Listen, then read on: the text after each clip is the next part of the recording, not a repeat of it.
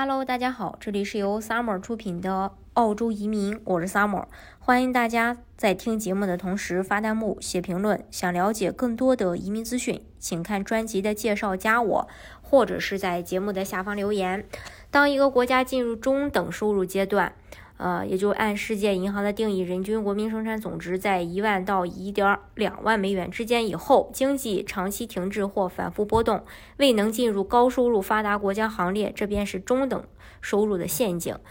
呃，它是缺乏技术创新能力，被认为是掉入中等收入陷阱的根本原因。简单说，一个国家由于技术创新不足，有依靠呃自然资源、廉价劳动力的。低端的制造业向依靠高科技创新的高端制造业转型失败，经济发展就会陷入停顿。最典型的例子就是东南亚的马来西亚、菲律宾、拉美的巴西、阿根廷、墨西哥等等。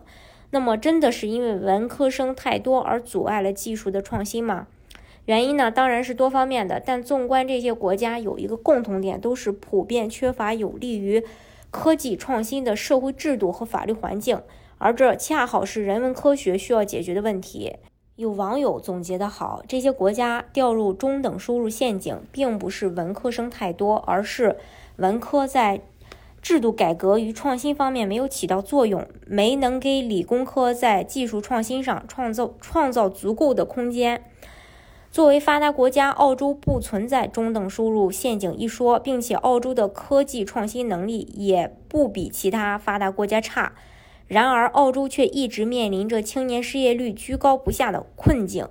据不完全统计，去年三月到六月，澳洲劳动力市场失去了呃八十余万份工作，其中二十五岁以下的人首当其冲，失去了三十二点九万份工作。即便在目前澳洲失业率已降至百分之五点八的大好形势下，青年失业率仍然高达百分之十二点九，远高于其他年龄阶段的人群。由于青年失业率高企，可能引发一系列社会问题。为了提高年轻人的就业率，联邦政府去年通过了高等教育改革计划，大幅削减数学、科学、护理、工程、教育等就业型的一些学科的学费，而法律。商业、艺术等人文学科的学费则上涨了百分之二十八到百分之一百一十三不等。虽然该计划被批评为，呃，这个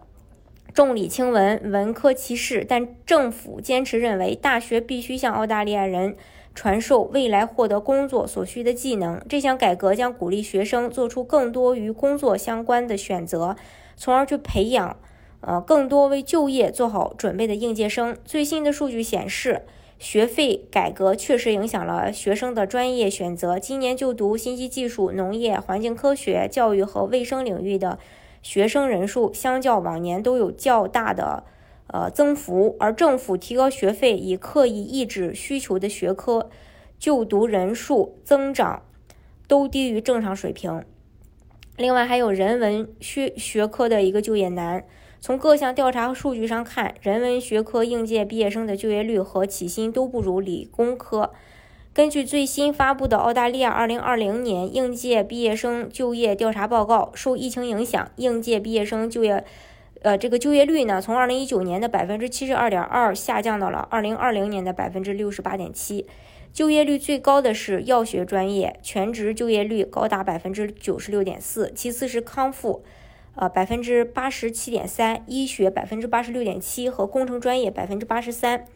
而创意艺术专业的学生最难在自己所学的领域内找到工作，只有百分之四十五点八的人在毕业一年后找到了相关的工作。报告显示，澳洲大学毕业生的起薪中位数是呃六点二五万澳币，牙医起薪最高八点四万澳币，紧随其后的是医学、教育学、工程、健康服务、法学以及 IT。而起薪最低的是药剂师，中位数是四点九六万；创意艺术专业的毕业生起薪也较低，是五点二万；旅游酒店管理的毕业生起薪是五点三五万。可以看出啊，就读医学、教育、工程等职业导向性较强的专业的毕业生，短期内的全职就业率和起薪往往高于人文和社会科学等通用性较强的领域。那么想学文科怎么办呢？人文学科为什么就业难？主要有两个原因：一是社会对人文学科的需求量小，相关的空缺职位少；二是相较理工科，人文科学专业性较弱，文科工作可替代性比较强。嗯，所以。呃，一些文科毕业或者对人文学科感兴趣的小伙伴，估计有点扎心了。那么，既想读人文学科，又担心毕业后就业难，怎么办呢？莫纳什大学最新的一项调查显示，一些拥有双学位的毕业生就业率会更高。这些学生大多以人文社会学科为第一第一位的课程，同时也完成了科学技术或者是工程教学等专业的第二位的一个课程。调查认为，劳动力市场对于双学位持有者的认可度更高，认为他们更有，呃，具有更深、更广泛的技能。另外，对于拥有双学位的学生来说，职业选择也会更加多样化。比如，如果你同时修读商科和艺术史，找工作，你既可以去一一家商业公司，也可以去选择一家，呃，艺术机构。总之呢。呃，就社会发展而言，人文科学当然具有巨大的推动作用。但就个体来讲，不管是在中国还是澳大利亚，人文学科的毕业生的确面临就业难和薪资低的呃窘境。不过，有一个有意思的现象是，虽然理工科毕业生刚参加工作时起薪高，但从长远来看，文理科毕业生的薪资差距逐渐的在缩小，甚至在很多行业，文科生还能后来居上。这也是。